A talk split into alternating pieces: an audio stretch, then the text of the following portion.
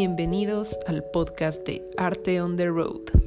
Yo soy Sofía y les invito a este viaje en donde platico con personalidades del arte, la cultura y la vida consciente del presente, pasado y futuro.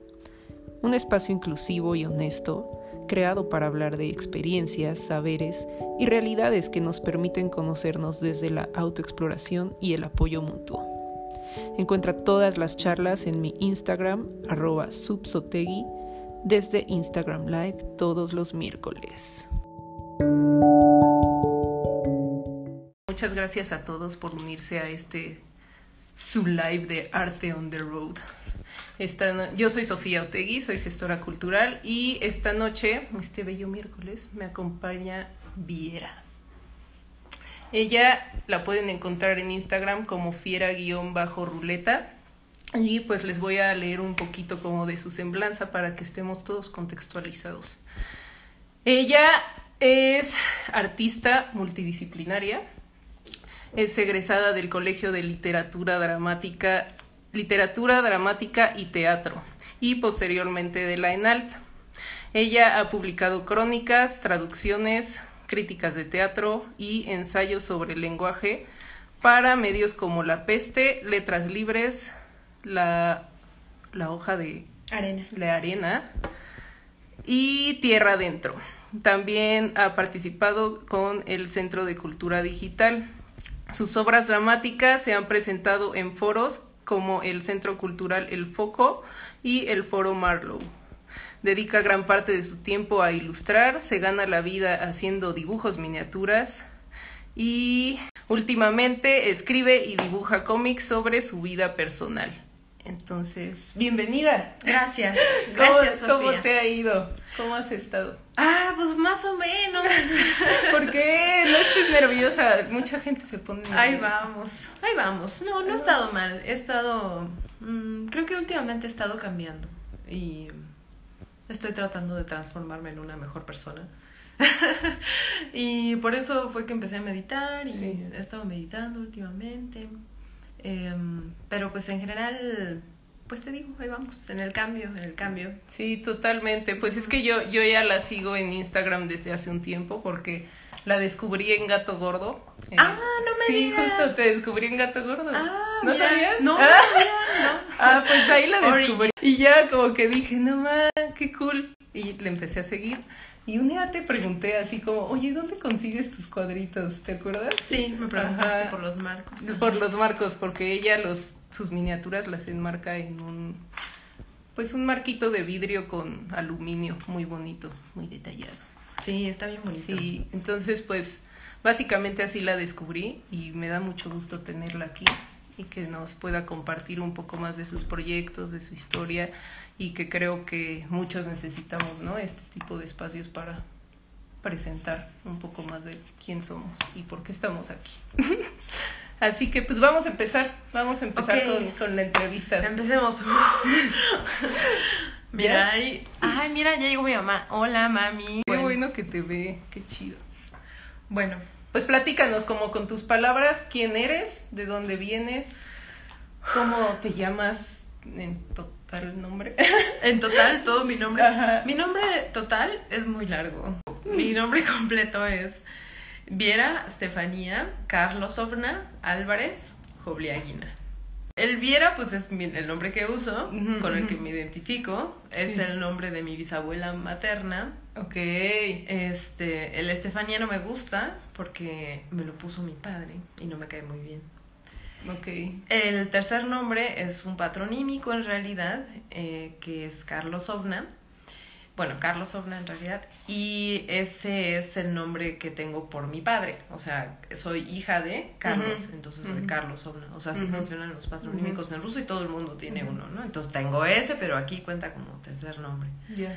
Y el Álvarez y el Juliaina. Nuevamente no uso el apellido de mi padre, uso el de mi mamá. Entonces, Viera Juliaina. Y queda así, un poco más corto. Más corto. Entonces, diga, en Rusia necesitas usar el patronímico a Sí. fuerza para presentarte A con quien fuerza. sea. Es como lo más común. O sea, dices tu nombre y dices tu patronímico cuando te, te presentas. O sea, dices todo eso, mira Estefanía. No, dices solo tu nombre que usas Ah, el Y- Viera. Ajá, sí. Viera y Carlos yo sería Ah, ok, allá. ok. Te preguntan así el... Ah, Ok. El patronímico Ay, qué siempre. cool. Bueno, o bueno, sea, a mí está- la neta no me late. Sí, está no, muy- sí, es muy patriarcal. Sí. Ujú. Ah, no mames. O sea, a huevo cuando te presentas Sí. tienes que decir, soy hija de De este este güey. señor, güey. Ay, qué mamá. En efecto, en efecto. O sea, suena muy padre, pero también, o sea, como que me suena muy histórico y eso es lo chido. Como me gusta la historia, güey.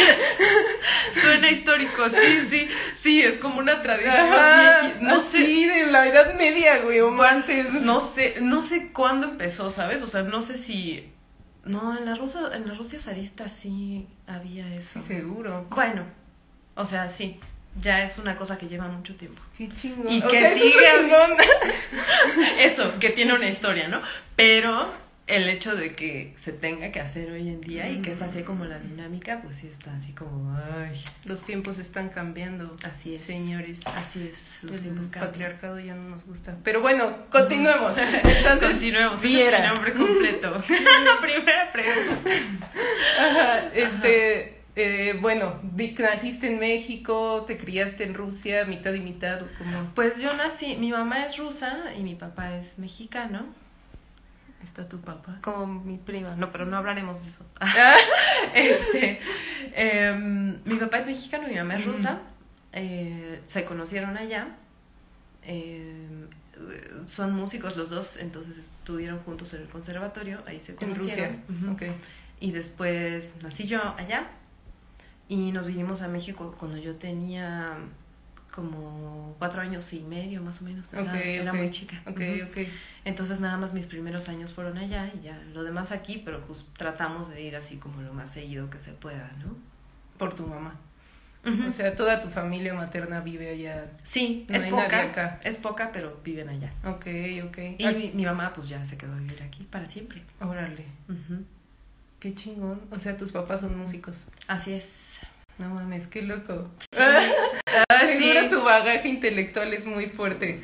Pues no diría eso, bueno, no sé si dependa de eso, tal vez, eh, o sea, sí tuve acceso a, a la cultura y eso es algo que agradezco y soy una mujer privilegiada de haber vivido eso, ¿no? O sea, siempre hubo libros en mi casa, este, mi mamá toca en la UNAM.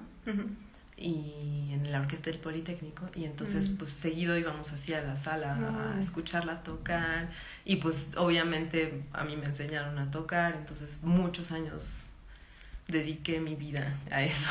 Qué cool. Pues sí, sí, sí, eso sí es. Pero es pesado tener papás músicos que quieren que seas músico, ¿sabes? ¿Por qué? Pues porque es una presión. Es como ser el papá del hijo del papá. Del El hijo, hijo del del papá. El punto es Ajá. que tus papás no querían que fueras lo que eres ahora. Pues mi mamá, como que mi mamá es bien chida. Hola mami. Y me dio como muchas, este, pues libertades y yo, y me metió como a distintas actividades que yo pude aprovechar. Pero mi papá, así yo era su proyecto. de Ok. música, ¿Sabes? Entonces empecé a tocar muy joven y él era mi maestro. Y entonces pues tocábamos así un montón todos los días, mucho, mucho, mucho. O sea, empezamos así, me acuerdo que primero era así, media hora diaria. Y luego una hora, dos horas diarias, tres horas diarias. No manches, te juro que llegamos a estudiar así siete horas diarias cuando había concurso de violín. Oh. Y mi papá me hacía falta a la escuela, o sea, me hacía la tarea, así para que yo nada más estuviera Tocando. tocando. Entonces por eso era muy pesado. ok, supongo que por eso te cae un poco mal. Por la presión. Sí, eso tiene que ver con Sí, por qué me cae mal. Sí, sí, sí, sí. Pues Él sí. ahora ya no está en nuestras vidas, por fortuna. O sea, está vivo, pero no está aquí. Sí, sí, está bien. Sí. Suele ser mejor. Papás, no presionen a sus hijos No, si por no favor, quieren no hacer algo. Es muy feo que vivamos así todavía. güey. Sí, dejen a sus hijos en paz. ¿Alguien quiere pensar en los niños? Por favor. Por favor. Entonces, Ajá. bueno, esa es como tu historia más familiar, ¿no? Sí. Digamos. Sí. Eh, ¿En dónde estudiaste? ¿Y Yo qué estudiaste estudié- ahora sí? Yo estudié en la UNAM, en el Colegio de Literatura Dramática y Teatro. Em, soy dramaturga y también estudié posteriormente en la ENALT, em, el Diplomado en Formación de Traductores Literarios, entonces también soy traductora literaria. Ok. Pues sí, para que vean que sí tiene mucha bagaje intelectual. Bagaje quiero intelectual. decirlo. Es que quiero decirlo porque sí, sí es un poco... Hashtag bagaje Baja. Es que su, su perfil, si ustedes lo visitan, la verdad sí es muy interesante y sí te das cuenta de, pues de que estudiaste mucho, de que has leído mucho, se nota mucho. Pues no Entonces, lo suficiente, pero pues a uno hace es lo que cool, puede. es cool. Y también las miniaturas son hermosas. Pero bueno, continuemos con la siguiente pregunta. Creo que esa ya quedó Establecida. bien establecida. Entonces ahora platícanos, ¿cuál era tu materia favorita en la prepa y por qué? En la prepa, yo fui en un CCH, estuve en el CCH Sur, y mi materia favorita era Telerid, que es ¿Qué es eso? taller de... taller de... Ay, puta madre. Perdón. Es que no me acuerdo qué representan las siglas, pero es así, algo así como taller de lectura y redacción. Sí, taller de lectura Sí, y redacción. puede ser. Ajá, sí. Sí, era padrísima esa clase, era preciosa. Mucha gente odia a los maestros de redacción, ¿no? Sí, bueno, a mí sí me gustaba, o sea, era... Hablábamos mucho de literatura, Sí, sí. obviamente en ese entonces pues éramos unos mocos y no sabíamos casi nada, pero gracias al profesor que tuve descubrí muchos libros y como que nos encaminó bien, pues, era, era, era buena su clase, entonces eso. Entonces El la Telerid. Telerid. El telerid La era mi materia ma- Telerid. Sí, Guau. así es. Qué gran materia, la Excelente. verdad. No, no me siento muy identificada, porque aparte en la prepa yo no llevé esas materias tan raras. ¿Tú fuiste en prepa prepa? Fui en prepa normal, ajá, en, del, a- afiliada a la UNAM. Ah, ok. Es que la el CCH es afiliado al, a la SEP, ¿no? Ah, me parece que sí. Sí, es como al revés, como diferente todo. Pero bueno, ahora quiero que nos platiques en qué año comenzaste con el proyecto de las ilustraciones miniatura. Lo empecé, te voy a decir ahorita, creo que fue en 2016. Le tomé pantallazo a la primera que hice. Que es una. Es una Carlota. Es una Carlota de. Ay, Maximiliano y Carlota. Maximiliano y Carlota, una Carlota de la- Maximiliano. Aquí está. La emperatriz. Sí, esa fue la primerita que hice. Y la hice. Este. Ah, no, ya respondí la pregunta. Sí. En ese año, en 2016. No, es que ahora sigue el año. ¿En Ah, qué sí. año empezaste? Como, En como 2016. desde cuánto? 2016 para acá. Está chido. Ah, pues ya llevo un Y es rato. un ratote. Ah, no manches, sí. Son ya cinco llevo- años, ¿no? Ya llevo cinco años haciendo dibujos bebé. Sí. Oh, fuck, qué cool. Sí. Está cool. Sí. Ya ven, vean en serio su perfil porque es sí se nota el trabajo. Yo tengo ahora. la Carlota. Sí, tú la tienes. Ay, está llorando de felicidad. qué cool. Sí, ella la tiene. Yo se la regalé. Ah, A pues- iniciación a la investigación, gracias. Sí, sí, sí, sí. Esa era mi materia favorita. Ah, taller de lectura. Güey, creí que era una cuenta que se estaba uniendo que se llamaba taller de lectura de re- Sí, es como tan taller de técnico. lectura. Sí, no, no, no. Eso no. Es una persona que nos. que nos Gracias. está diciendo como el nombre. Qué chido. Entonces, en 2016, ¿y por qué decidiste hacer miniaturas? ¿Por qué en otro formato? O más grande, o no sé. Es muy raro, ¿sabes? Porque cuando estaba en la universidad, yo rentaba un cuartito ahí por el Metro Copilco. Y ese cuartito era así mi paraíso. Era mi habitación propia. Y entonces en esa habitación propia dibujaba murales. O sea, todas mis paredes así estaban llenas de, de murales de diferentes monos que iba cambiando con el tiempo. Entonces así se encimaban. Oh, ya, Solo ya, ya. uno prevaleció, pero Oh, todos los ya, demás así cambiaron. Entonces era gigante y cada vez los hacía más gigantes. Y eh, comento esto porque después se me hizo muy curioso como que empezar a hacer estas cosas diminutas. Claro. Sentía que tal vez me sentía como un poco, pues justo pequeña yo misma. Este, y, y entonces esta primera miniatura que hice, la Carlota, fue un regalo para mi mejor amiga. Y fue así como en una Con una con una cita. cita de noticias del imperio porque leímos el mismo libro y entonces como que no me acuerdo si te lo di en tu cumpleaños Linda pero pues se lo regalé y, y ya fue un regalo no y a partir de ese momento pues como que me pareció como un lindo detalle y empecé a hacer más y también a regalarlas Ujú. algunas y eso empezó empezó como pues como una máquina de regalos que era yo, ¿no? para, las para las personas que yo quería. Y después empecé a ver que como que empezaron a gustar, porque pues las empecé a subir, y me empezaron a pedir, y yo así de, bueno, y entonces las, pues ya, las empecé a vender. Y hace poco, y ya fue así como totalmente incidental, no lo planeé, no dije, ay, voy a hacer una tienda de miniaturas, o sea, como que no, se dio como de una manera muy natural, no sé. Y hace poco leí un texto de Steven Milhauser que me pasó Daniela España y él habla como de qué es lo que significa hacer miniaturas y así. Y hay una cita que me gustó mucho que dice que la miniatura se esmera hacia el ideal de la imitación total. Y entonces esa eso me gustó muchísimo, ¿no? Como la idea de la imitación, porque, porque se acerca muchísimo también a la otra cosa que hago, que es traducir, ¿no? Entonces, este, es una traducción de la realidad en un, en un formato pequeño que puedes poner en tu pared y tener en tu bolsillo. Y entonces, como que me gusta hacerlos cada vez más detallados para como encapsularlo, ¿no? Y hace poco escribí un poema como sobre eso y hay un cachito que voy a permitirme leer que dice, me imito y me encojo, me reproduzco y me abrevio, aún así mi abreviatura no carece de garigoleo, me reduzco a unas rayas en forma de rata que por mí la verdad roe. El ansia de encogerse es el ardor por contemplarse, es eso. El ansia de encogerse, esa necesidad de hacerte pequeño, es la necesidad de mirarte. Entonces, si te asomas y pones tu atención así como en un detalle pequeño, así chiquito, que puedes ir justo como, ajá, ahí es cuando más te conoces. Entonces creo que tiene que ver con que es un ejercicio de autoconocimiento, a pesar de que dibuje otras cosas para otras personas, ¿no? Porque además me gusta eso, me gusta que, que sean buenos regalos, como que, no sé. Sí, que sean de calidad, que sean apreciables, realmente apreciables, porque hay regalos que no son tan apreciables. No, que son chafas, sí, regalos O algo que no querías.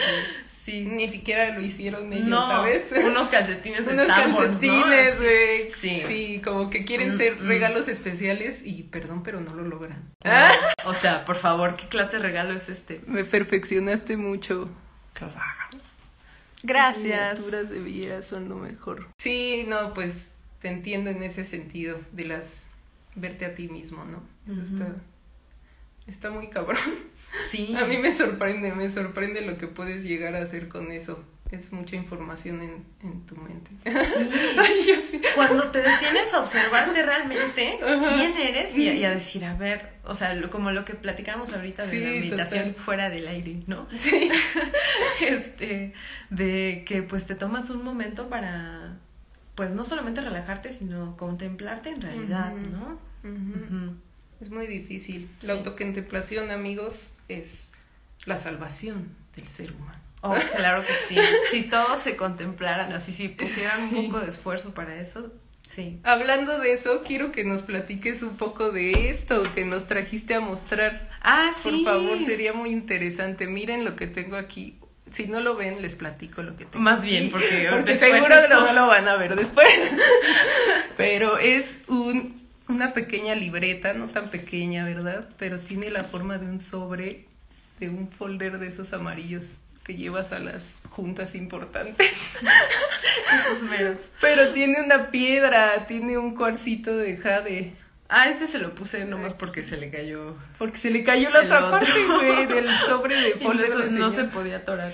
Pero bueno. Y atrás tiene una una ilustración de, de qué es? Es una ilustración em, como de crítica a la, a, la, a la, sociedad soviética. Ese lo compré en Rusia y pues dije, lo voy a pegar ahí porque es muy queer. Este es uno de mis diarios. Ah, bueno, es un diario, es un diario viejito. Sí, entonces miren lo que, lo que descubrimos. Bueno, yo, porque me dejó descubrirlo Villera pero aquí tiene todo lo de su autoconocimiento, ¿eh? Miren nada más cuánto autoconocimiento. ¡Ay! Demasiado. Sorry, se cayó un boleto del cine. Vivencia. Para los que no ven, esto tiene muchas letras pequeñas, muy pequeñas. la página rellena de letras y además alguno que otro recuerdo en ilustración o en pegoste o en cosa de revistas. Lo que sea. Lo que sea en realidad y dibujos muy bonitos. Entonces, si ustedes pudieran tener esto en sus manos, se sentirían muy afortunados así como yo. Pero queremos compartírselo. Muchas gracias también por compartirnos esto. No, hombre. Esto es una joya del cerebro humano. no digas. Pero bueno, ese es el punto, ¿no? Estábamos con eso que nos cuentes. Sí, este, pues bueno, yo he llevado diarios desde hace mucho tiempo. Em, desde 2011 aproximadamente he llevado diarios. Y pues me ha ayudado mucho a ahorita ya, o sea, ahorita ya en el presente, a conocer cómo era y quién era en ese entonces, ¿no? Porque pues nada más era un ejercicio para ayudarme, ¿no? Con mis problemas mentales y pues para quitarme la ansiedad y, y pues para ya, o sea, quitarme el enojo, las emociones que me estorbaran en ese momento, pues plasmarlas en el papel, ¿no? En el diario. Y pues ya se fueron juntando así, pum, pum, pum, pum, pum, pum, pum, y ahora los leo y digo así como, ¡Ah!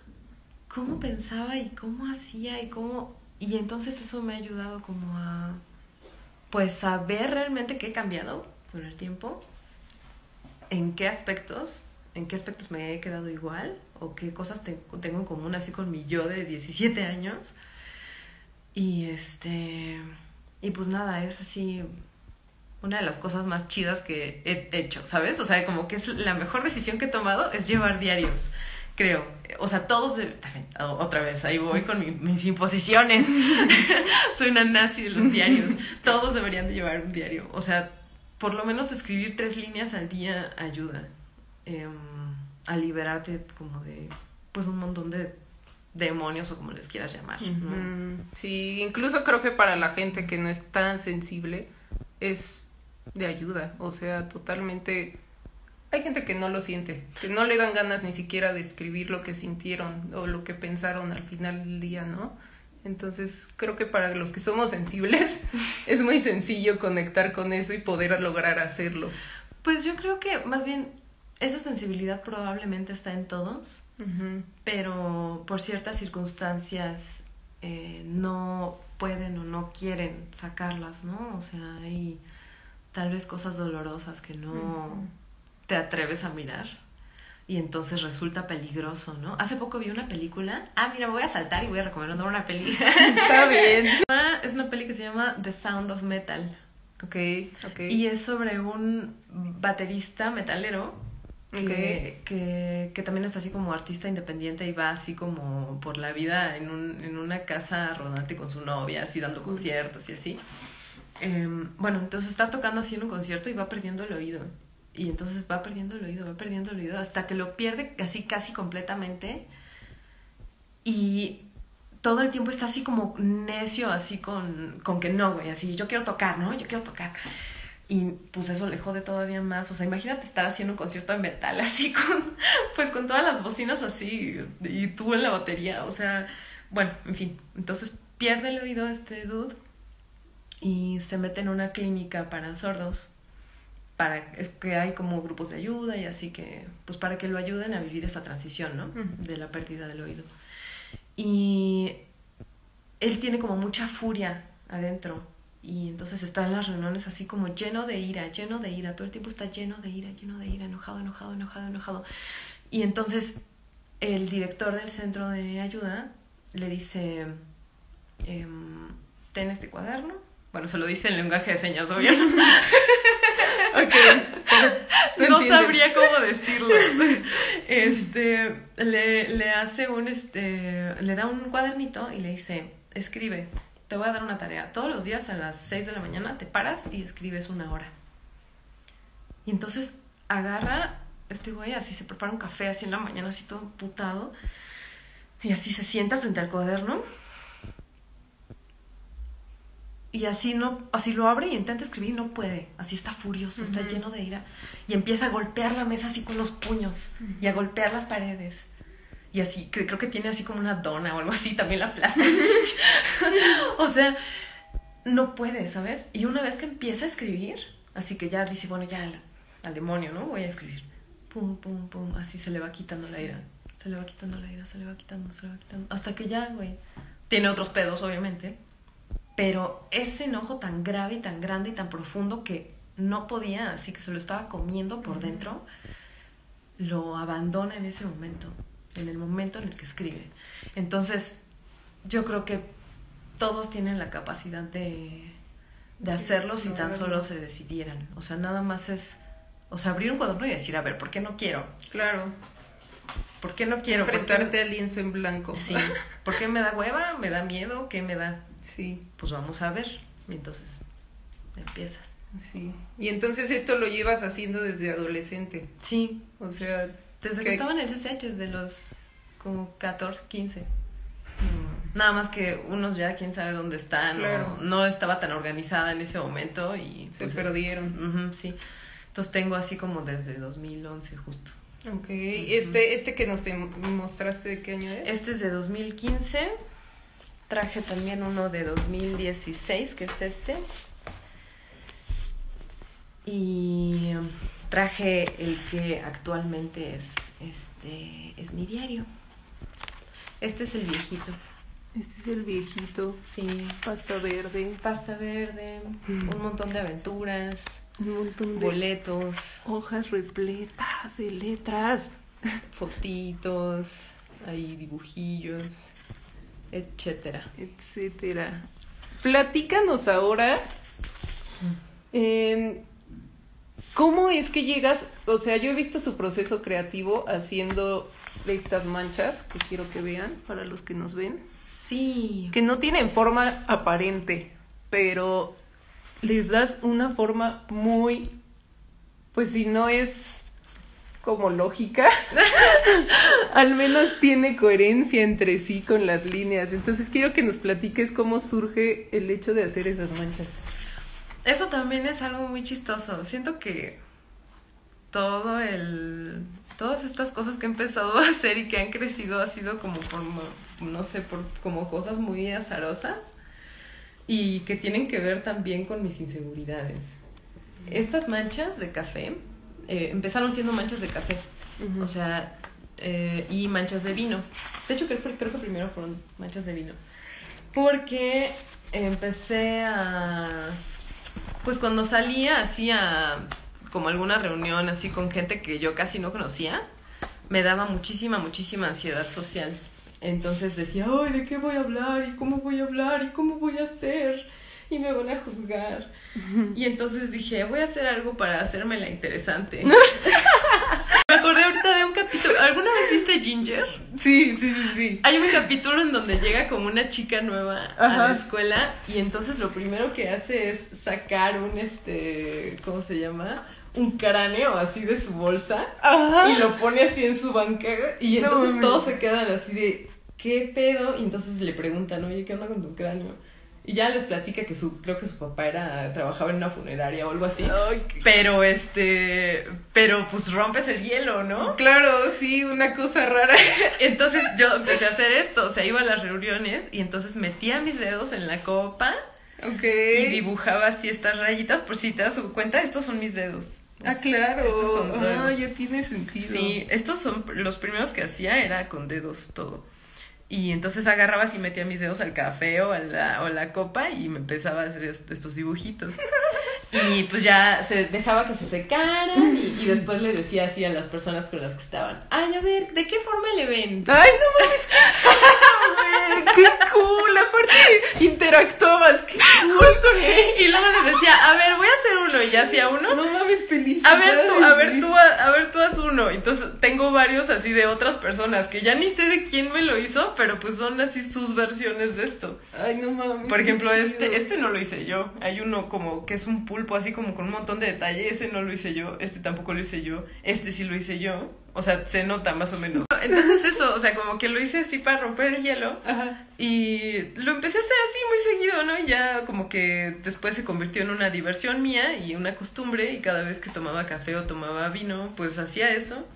Y después Ajá. les buscaba forma y pues fue como evolucionando y ya después este pues lo empecé a hacer también con el pincel y más o menos a, a hacer como formas más este más complejas porque ve por ejemplo esos son viejitos Sí, queremos que comparen. y, y aquí es que en este cuaderno creo que casi no tengo porque ya las hago como más aparte Las- Ah, ya más hago específica. sí las hago ya en otro papel aparte o sea ya no es parte de mi diversión porque pues además ya ni salgo no o sea ahorita quién voy a ver ya sé. a nadie Fucking cuarentena. Sí. Bueno, creo que no, aquí no tengo. ¿eh? Bueno, pero creo que Pero bueno, o sea, evolucionaron y se volvieron más complejas y...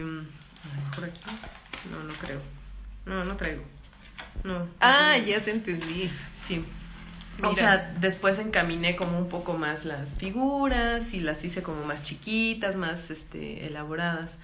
Y pues ya fueron así saliendo esos monos improvisados, entonces hago a, a veces pruebas de color nada más, o sea, tengo una hoja así en donde hago pruebas de color mientras hago los otros dibujillos más detallados y pues los trazo ahí y dejo que se sequen y ya después me asomo y digo, "Ah, a ver qué salió, ¿no? O sea, súper random, así, no, ni siquiera lo pienso. Aquí medio más o menos le hacía así yo, ¿no?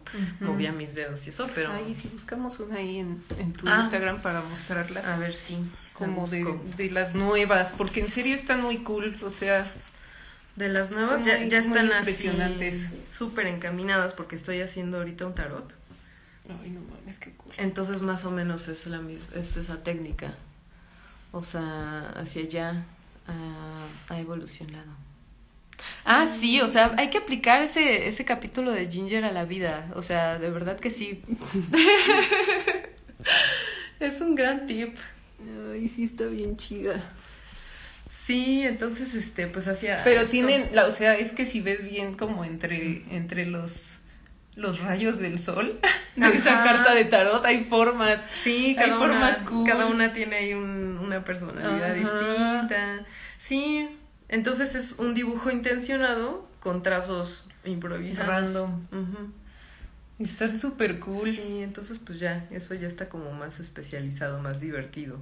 O sea, como que siento que si exploras una cosa lo suficiente, ella misma te empieza a hablar así Ah, te- y claro. te, te empieza a ser suya. Sí, o sea, sí, te, sí. la- así te, te, atrapa. Sí, sí, te atrapa totalmente. Ya sé. Entonces, digamos que ahora siguen siendo con la misma técnica, así como con tus dedos. Y No, ahorita ya lo hago todo con pincel. así ya fluye. Sí, ya con los dedos hace mucho que no. Y pues ya lo hago también con acuarela. Y más consciente. Eso está súper. Ahora platícanos si conoces a otro artista de miniaturas. Si, ¿quién, ¿A quién admiras? ¿A qué otro artista te admiras? A. Pues primero recomiendo una cuenta buenísima que se llama Daily Mini. Ok. Y en Daily Mini es así como todo lo de miniatura. Y yo siempre pongo el hashtag y nunca me han puesto. Y yo así de pónganme. Ay, qué difícil es cuando pasa eso. Hasta las etiquet los he etiquetado en mis fotos, así de ya, Mm. pónganme en Daily Mini, pero no, no me han Ya puesto. sé. Algún día, algún día estaré en Daily Mini. Pero mientras tanto, dos artistas que admiro. Uno es, este, se llama Fanny Miniature y hace animales. Voy a agarrar tantito. No. Fanny Miniature. Hace animalitos miniatura, casi todos son así como aves y este también tiene roedores y de reptiles, lo que sea, y todos son así chiquitititititos. También le toma fotos como yo, así con los dedos. Ajá, ajá. Como que eso es algo que hacemos todos, creo, ¿Qué hacen? Sí, claro, pues sí. para que veas así como la escala, ¿no? Ajá. Y es buenísima ella. Y otro que recién acabo de conocer, este se llama Josafat Delgado. Y él hace miniaturas no tan chiquitas, debo decir, pero este como de objetos de pues como de la cultura de la ciudad. Ah, ok. Eh, ajá, sobre todo, bueno, yo lo que veo es que es Ciudad de México, Entonces, chilango. Haz- Ajá, está chingangón, sí, sí, sí. Hace, por ejemplo, mm, no sé, como diablitos así como con refrescos, así miniatura, ¿no? Pero como de este vuelo. Órale. O este, una, o sea, digamos, ay, no sé exactamente de qué medidas eran, entonces no voy a levantar falsos. Pero, pero eh, también uh, tenía por ahí un puesto de periódicos, así que le quedó así perfecto, así igualito, precioso. Entonces, este... Qué cool. Sí, entonces ellos dos, yo diría. Dos, dos miniaturistas, ¿no? Sí. Digamos que, que están dentro del mismo gremio. Sí, el gremio. El gremio de la miniatura. De la güey, qué miniatura. emocionante. A mí me encanta ver miniaturas. que hubiera una convención así. Bienvenidos al gremio de la miniatura. Vamos a hablar Vamos hoy. a hablar de, de ¿De las hablan? miniaturas hechas con, con tinta de café. Oh, sí, a ver, el primer ponente. La primera ponente es Viera. que- Es que hay, sí, hay todo el mundo en la Sí, miniatura. ¿eh? total. Güey, las cosas que venden de artesanía mexicana chiquitita. Increíble, Es increíble. hermoso, güey. Sí, todo lo, lo- los la platitos. Sí, sí, y cada vez hay más chiquis. Sí, o sea, hay, hay un montón. Están La preciosos. otra vez yo fui a San Ángel, a, a- a la casa del, obispo, Ajá. y es una tienda de cosas de mexicanas, ¿no? Y había una miniatura de treinta y tantos mil pesos, güey. No Treinta y tantos mil pesos. Era una placita de toros. ¡Ah! Mini. En papel. ¡Guau! Y, de, y fue así de. No, sí, te gustaría. Sí, sí me gustaría. Vea, vea esa tienda, hay varias cositas así. Va. Así de treinta y tantos mil varos, güey. ¿Qué Ay, dices? Dios. ¿Qué? ¿Una miniatura? Ay, ojalá algún día mis pies salgan eso. ya obvio cuando sí, me muera. Sí, güey. Cuando sea un cadáver. No, eso pero van es a que es artesanía, o sea, hasta ahí lo ves como, güey. Y aparte la creatividad de hacerlas también es... Está se hace- interesantísimo. Y hay un montón de técnicas. O sea, ¿cómo resume? No sé, güey. Hay cosas que hace querer poner más cosas, ¿no? Y no puedes porque no te alcanza, ya no es No. miniatura. Sí, maldita sea. Es que también, también lo que dice este, este escritor que acabo de citar y que ya no recuerdo su nombre en este momento, pero que se llama Steven Milhauser. Ok, ajá. Steven Milhauser dice también en su texto que mientras más chiquito, esto es una regla general, mientras más chiquito tiene que tener más detalle, a fuerza. Si lo haces más chico y no tiene detalle, pues qué chiste. O sea, Totalmente. si lo simplificas, pues no sirve de Sí, nada. ya es como, ah. Ahí es donde te das cuenta, por ejemplo, cuando una matrioshka es chida. Ay, güey, a ver, ¿a poco? Porque, o sea, las abres y dices, ah, ok, buena onda estas matrioshkas. Ajá. Y si la última nada más es una mona con dos puntitos y un palito, dices, ah, ¿esto qué? Porque no, tiene que tener más detalle, justo así la carita y las chapitas y las manitas con unas flores y lo que sea. Totalmente. He visto en cada matrioshka que Ay, dices, ay, ¿qué es eso? Esto no entra en el gremio. Pero, pero eso no. Esto no es el gremio de la miniatura, ¿sí? Queda excluido. Queda excluido. Le voy a romper su credencial. No Sus puede datos, ser, por favor, lo vamos a eliminar del gremio. no puede ser del gremio. Hay que reportarlos. ¿Qué dicen? Ah, mira, nos recomiendan a un miniaturista. Recomiendo mucho a Elisa Elguera, gran miniaturista. Órale, pues la vamos a checar. Y dice mi mamá, ¿de oro? ¿Qué cosa? Me imagino que la Plaza de Toros. La Plaza de Toros no era de oro. No, era de papel, no. Papel normal. De no sé, la verdad no analicé muy bien. tenía- papel normal, ya saben. Sí, papel chistoso. Ay, quién sabe. Pero sí, no era de oro. Entonces, bueno, ya sabemos un poco de por qué, ¿no? ¿Por qué miniaturas? Ahora platícanos. Ah, bueno, estábamos hablando más bien de los artistas. Es que tengo mi lista aquí, pero Pero es que tengo que seguir la lista. revolvimos un revolvimos poco. ya todo Sí. el cuestionario. Pero bueno, ahora platícanos este ¿cuánto tiempo tardas en crear una pieza, una miniatura? Pues depende. Em, depende del detalle que tenga. Em, algunas me tardo así una hora. ¿Máximo? Ajá, así una hora, en una hora me la echo todo. Y en otras eh, sí son días. O sea, es como, o sea, por ejemplo, me piden muy, muy, este, frecuentemente mascotas. Ajá. Como dibújame. Ay, ya te exaltaste otra Perdón, es que viene el caso. Sí, ya sé, está bien. Me, me piden mucho, esa era la pregunta, ¿qué me piden más? Me piden, me piden mucho perritos y gatitos. Ajá. O sea, dibuja a mi perro, dibuja a mi gato, dibuja a mi michi, la, la, la. Hermoso. Sí. Entonces hago unos michis bebés, Ajá. así del tamaño de una moneda de a peso. Y entonces ahí, este, en esos me tardo, es que los gatos son difíciles de dibujar, entonces sí me tarda un rato porque tengo que bocetear así mini y si no me sale el bigote lo tengo que repetir. Ay, no mames, sí, Ajá. sí tienes muy buena vista.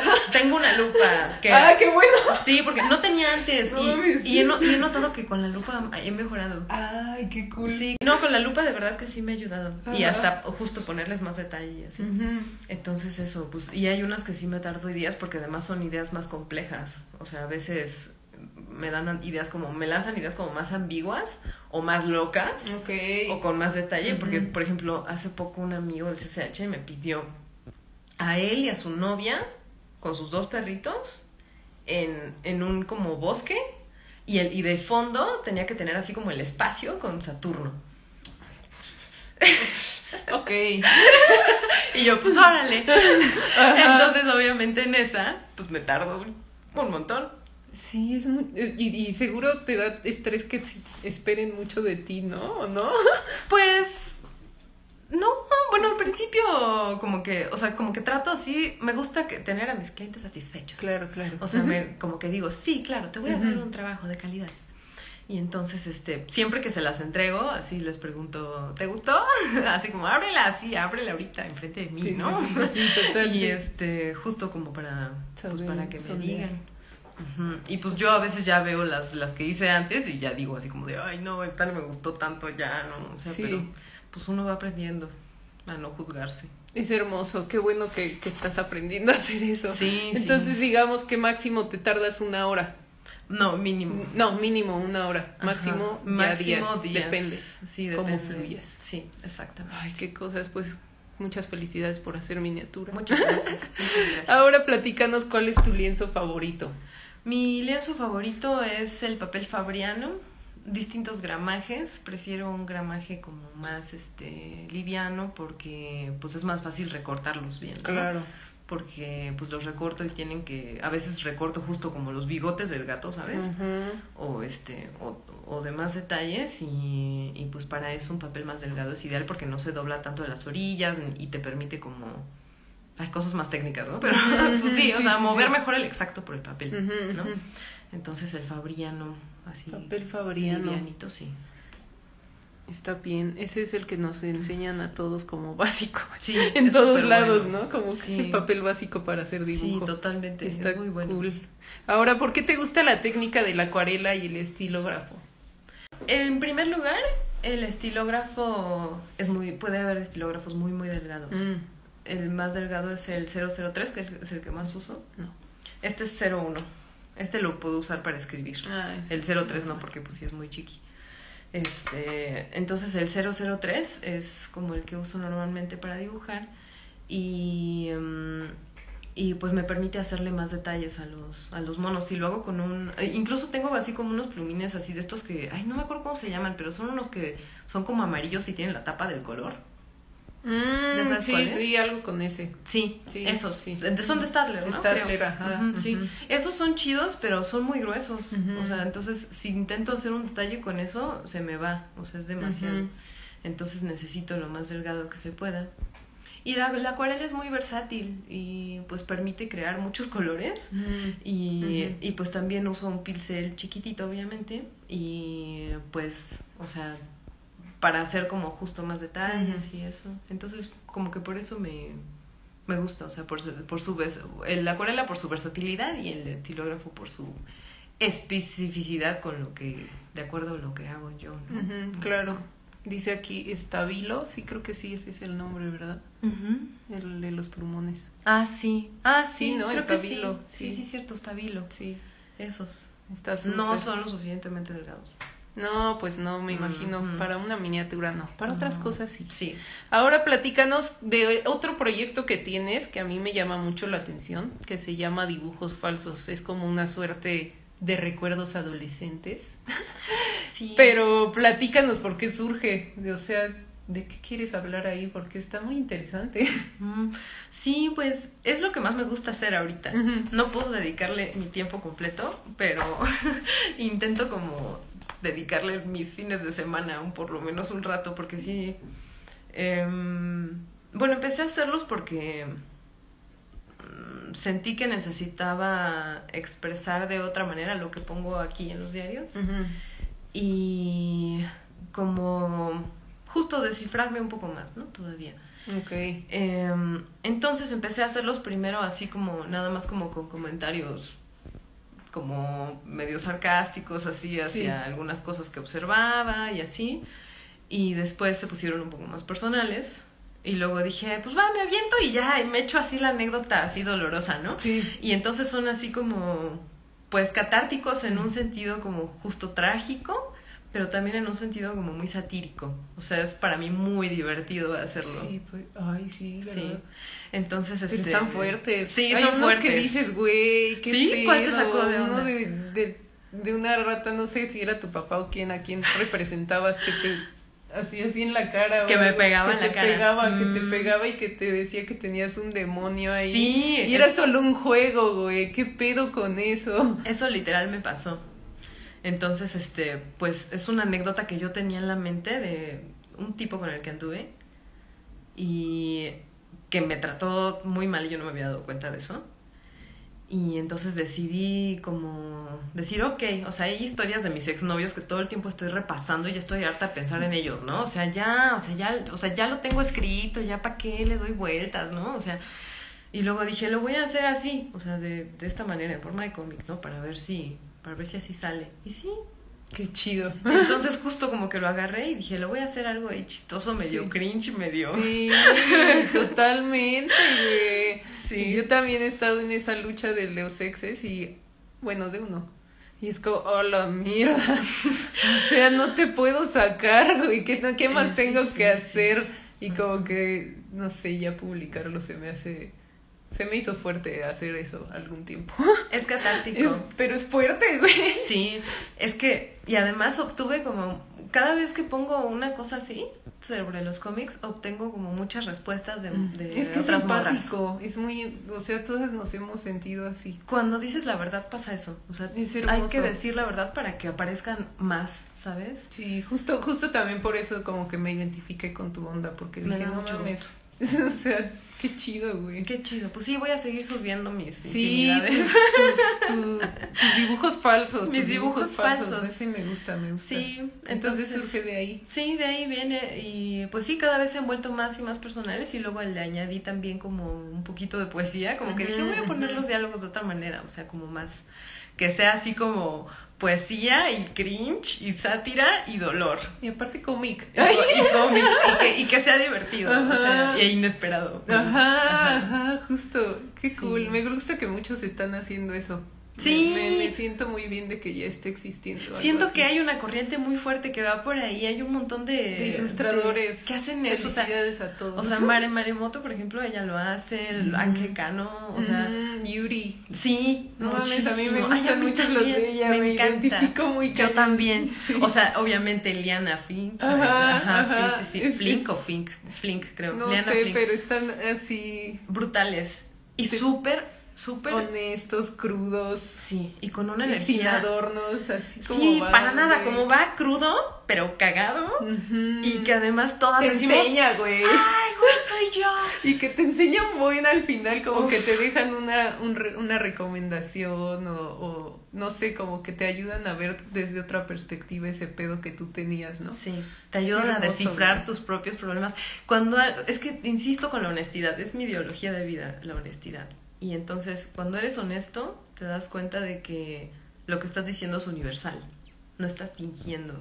Lo personal conecta mucho más con lo universal que lo social y lo histórico, según yo. Sí, me encanta que empezaste a escribir poesía. Ah, sí. Sí, es que antes me daba miedo la poesía. Y cuando entré a la maldita en alt, o sea, entré con, con mi grupo de amigos queridos que, que son los falsos amigos, de hecho, se llaman. Órale. Es mi, es mi grupo de traductores. El grupo de, te- de traductores al que pertenezco. Ok, ok. Y cuando entramos así al diplomado de traducción, el primer ejercicio así que nos pusieron fue traducir poesía. Ok. Y yo así de, no, no, no, así me daba miedo. Sin traductor, tu mente nada más. Ajá, no, no, o sea, obviamente con herramientas Ajá. y todo, pero traducir poesía no es lo mismo que traducir un cuento, ¿no? O que ya, traducir. claro, sí, ajá. sí, sí, sí, sí. Entonces sí me daba como miedito pero poco a poco, justo con la traducción, como que le perdí el miedo y después empecé a enamorarme de ella y después dije, ah, pues yo también lo voy a hacer. Ajá, eso. Sí. Qué chido. No, pues qué, qué padre, la verdad. Ahora cuéntanos algo que sí o sí debes tener en tu estudio. Em, una bocina. Una bocina, va. Sí, todo el tiempo estoy escuchando algo. Me, de hecho, escucho muchos podcasts. Ajá. De hecho, últimamente le he bajado porque como que también distraen. Sí, te satura, ¿no? También. Sí, sí, sí. Entonces escuchaba así un podcast tras otro, así todo el día, todo el día. Pero ahora, pues, tengo música. Así, música, podcast, o sea, entonces la bocina así es como... El sí o sí del estudio. Sí, totalmente. Creo que todos necesitamos eso. Sí, sí. Ya después una pausa y ya la apagas. Sí, pero, pues, justo. Como para estar ahí en el mood. Claro. ¿Qué haces cuando no estás trabajando? Mm, es que como tengo una vida inusual, em, como que siento que todo el tiempo estoy trabajando. Claro, ok. Ajá, sí, ¿Sabes? sí. O sea, no tengo un trabajo normal, ¿no? O sea, no tengo una quincena. Sí, Tuve alguna vez, pero renuncié. Ah. sí, sí, sí, totalmente. Y este, y pues ahora más bien, pues me dedico a trabajar en, pues en, ya sé, me choca decir esto, pero bueno, a trabajar en mi arte todo el tiempo. Sí, en autogestionarte. Todo el tiempo. Y lo que hice ahorita fue como dividir, hace rato te dije, dividir mis, este, mis días libres como de creaciones así como súper personales que sí tienen como que tomarse un tiempo y que no me van a dar ganancias para nada. Y eso lo hago los fines de semana. Y los proyectos que me están pagando otras personas o que son encargos de miniaturas o lo que sea, todo eso lo hago entre semana. Ok, pues ya ven amigos, sí se puede vivir de tu arte. Difícilmente. Com- cómprenme más. Pero sí, sí. No, claro. sí, totalmente. Se vale pedir que te compren, güey. Si Sí, no, pues no estás apoyando a nadie, ¿no? Sí, Si te gusta algo y no lo compras, es como, ¿qué? Sí, no Yo solo me den likes. Sí, no, también, también. El algoritmo agradece. Sí, guarden mis posteos. Guárdenlos, den like, Sí, vean nuestras like. historias. Sí, eso nos Todo ayuda eso mucho. ayuda mucho y, y dejen de hacerlo con gente que no vale la pena. Sí. Porque todos le dan like a los que ya todo el mundo les da like. Y es como, ya, ellos ya tienen muchos. Sí, güey, ya, y aparte, mira, alguien le dio muchos corazones. Sí, por Alguien favor. se identificó. Hola. Pero sí, ya dejen, dejen de hacer eso. Sí. Maldito algoritmo. Ayuden a los que estamos todavía un poco más abajo. Estamos empezando, no pasa nada. Tenemos güey. que apoyarnos Todos- entre nosotros también. Todos tenemos Entre parte en la vida Y hay que fluir. Ahora, platícanos cuál fue el último libro que leíste. El último libro que leí fue La totalidad sexual del cosmos. De. No me acuerdo de su nombre, pero no importa. Con el nombre ya creo que es muy... Sí, o sea, él no importa, ¿sabes? Porque. La un- totalidad. sexual del, totalidad sexual del cosmos, sin el la.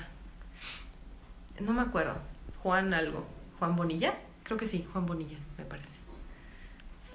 Pero pues es un libro sobre Naui Oniri. Di- digo, sobre Olim. Olim. Ay, no mames, neta. Sí. Uy, no me digas, güey, Sí, qué chingón. Sí, y antes de ese leí La Loca Perfecta. Ay, güey, qué hermoso. Yo no he leído nada de Nahui Olin. fui a la, fui a la expo, güey. Ay, yo no fui a la expo. Yo fui a la expo. Estuvo Bellas Artes, ¿no? No, ¿Dónde en el estuvo? Munal. Estuvo Ah, en el Munal. muy cabrona, güey, así. Yo quedé así de, Sí, es increíble. ¿qué pido con esta Ay, vieja? quiero que haya otra vez. Sí, es increíble. Sí, Ella es un güey. personaje fascinante. Está muy heavy. Luego leí ya el otro libro de, de su vida, de Adriana Ah, sí, Malvido. yo también, también lo leí. Ajá, Ajá. y ese, de ahí dije, no mames, esta es otro pedo. Sí. Y quiero leer algo de su, de su, de su obra real. Sí, no mames, no, tengo que leer su algo de obra ella. real es... No, no, ya me imagino. Así no, hay- te- sí, güey. tengo un fragmento aquí, te a lo puedo ver, leer. a ver. Lo anoté. No mames, es que está porque, muy ¿sabes qué? O sea, yo me identifico mucho con ella y no lo no sabía. mames, neta. ¿Sabes? O sea, yo decía... O sea, bueno, te voy a contar. Eh, una amiga mía que es actriz, eh, que se llama Daniela Rodríguez, me pidió que escribiera un monólogo para ella. Y entonces el monólogo consiste... No voy a spoilear nada, pero... yo sí. porque todavía está en proceso además.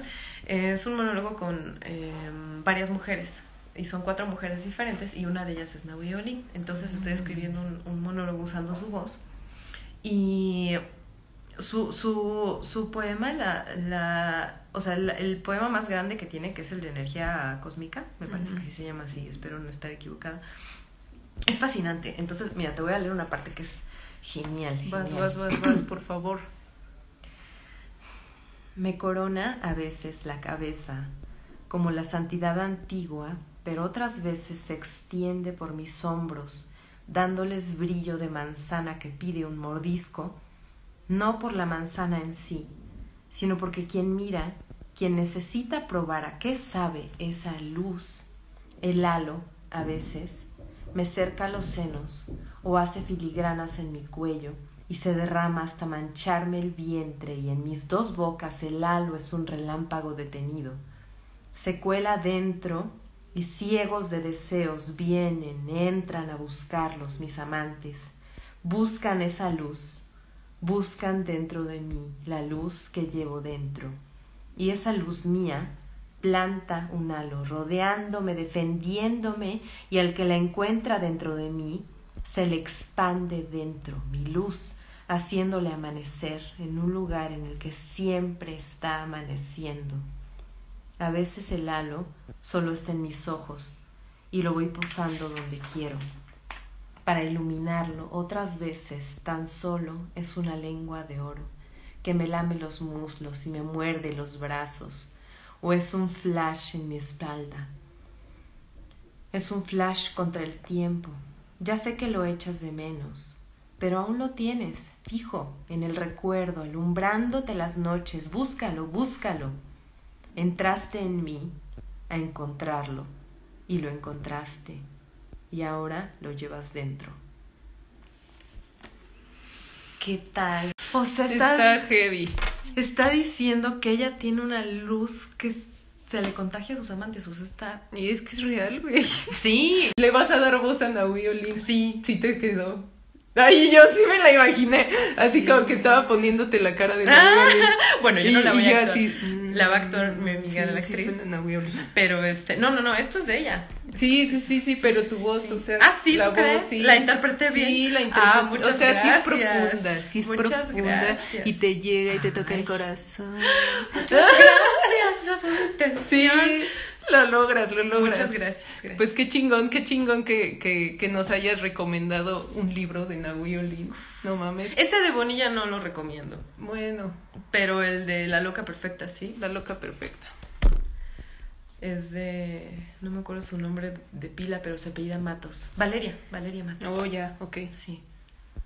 Pues se los vamos a dejar de todas formas aquí en la descripción del video para Sí. que lo tengan, pero la loca perfecta de Sí. Naui Olin. Sí, sí. sí.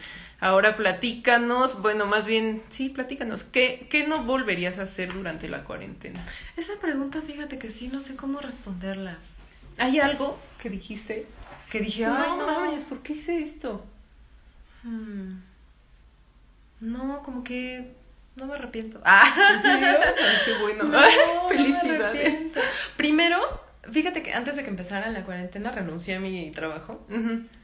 Y en las primeras semanas como que sí dije así como, ay, ¿por qué lo hice? Ahorita tendría mi salario y no tendría que hacer nada, ¿no? Bueno, tendría que dar clases en mi casa, tal vez.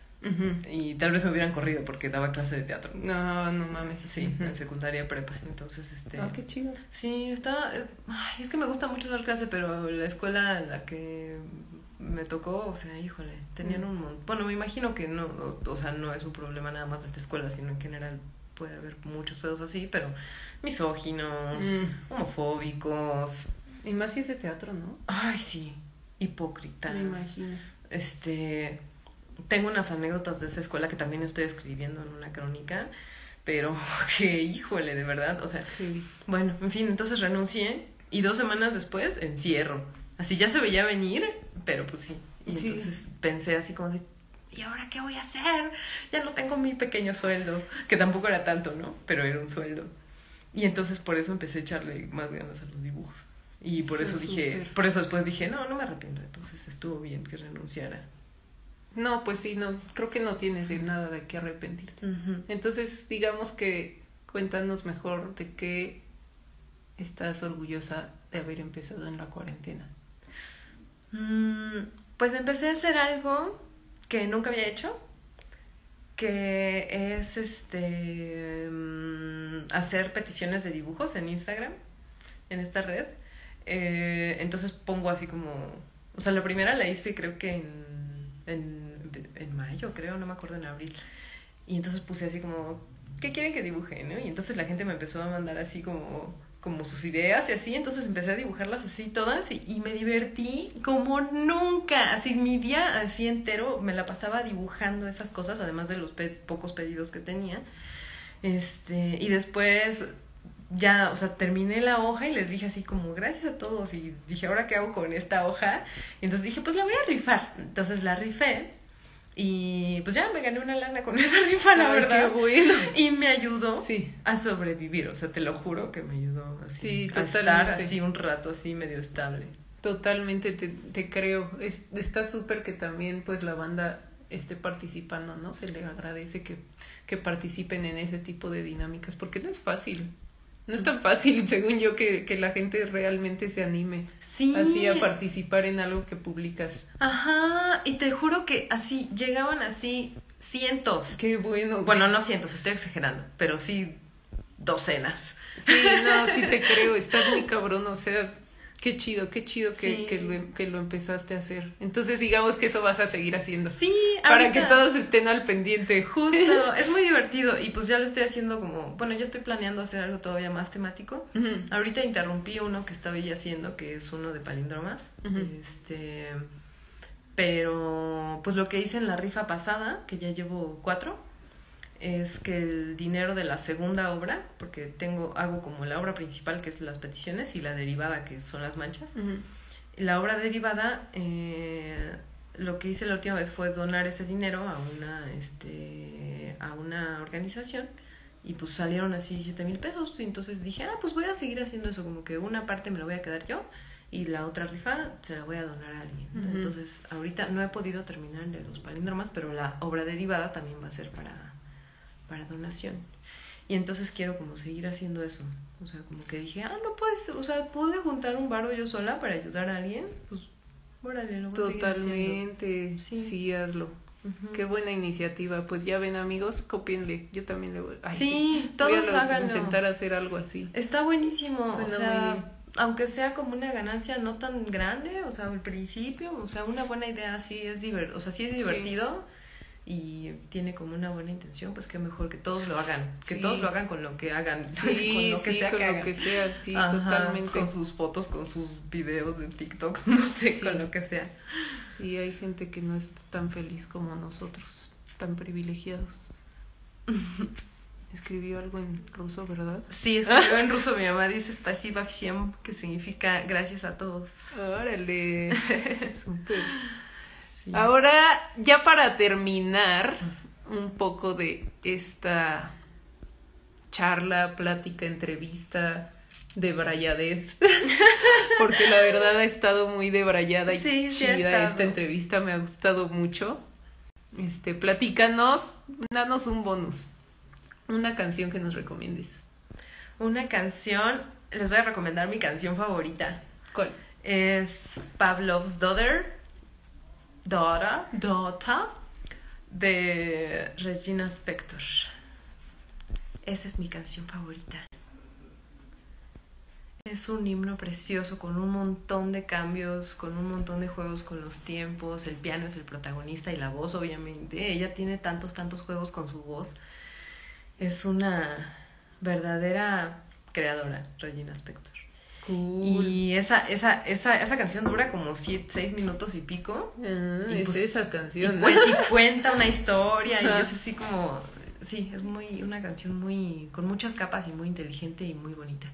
La voy a escuchar, sin duda la voy a escuchar. Sí, escúchala. Ahora, dos ilustradores que nos digas, que no sean los miniaturistas. Que no sean los miniaturistas, pues...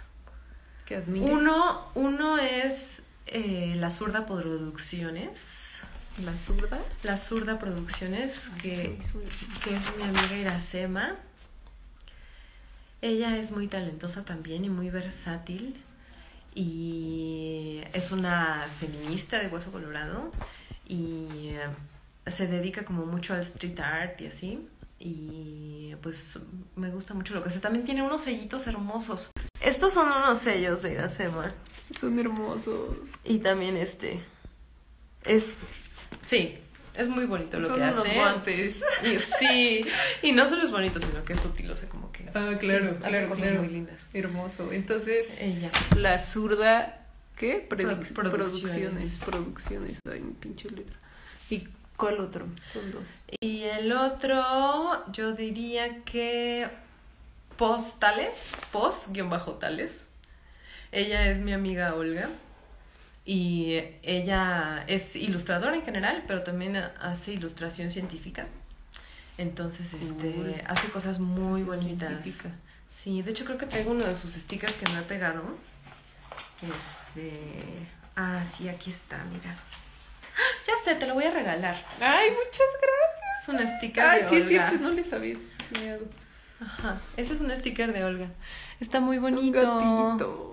Es un gatito con unas rosas. Entonces, si se meten a su perfil, que además lo tiene súper bien ordenado, es este. eh, tiene así ilustración de animales y de plantas y pues también de otras cosas que a ella le gustan, ¿no? Y así. Entonces, ellas dos recomendaría. Me gusta. Pero bueno, entonces esa fue una, no, dos, dos ilustradores y ahora una película. Pues nos ya la dijiste, recomendé, ¿verdad? ya. Bueno, ya no te voy a preguntar.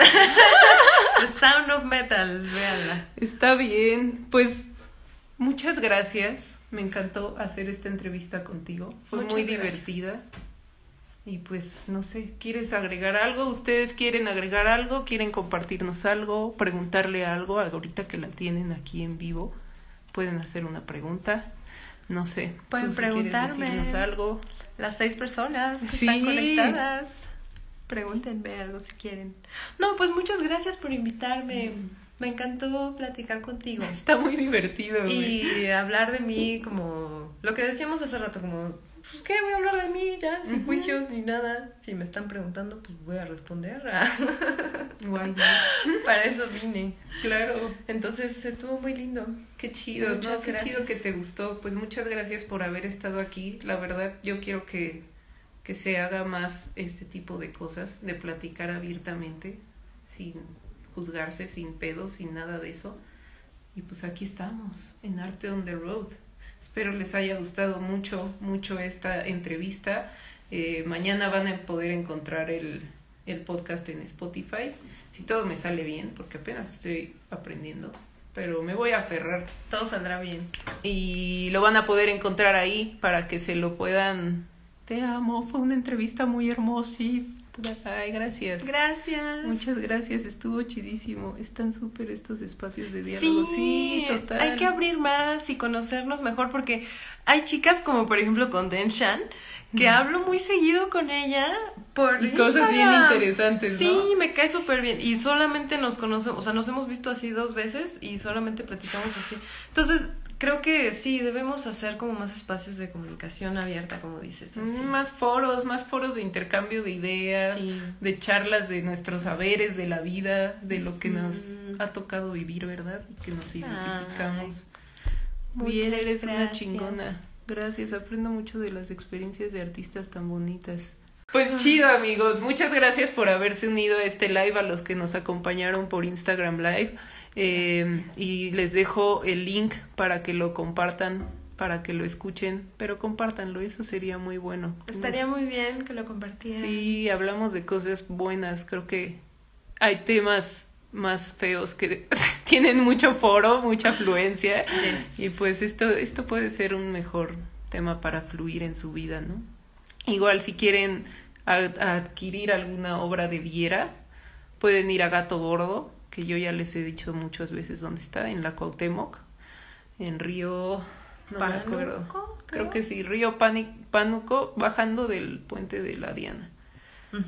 Pero, ¿dónde más las pueden encontrar? Me pueden seguir en mi Instagram, estoy como fiera-ruleta y ahí pueden escribirme con toda confianza un DM y podemos armar eh, la miniatura que gusten.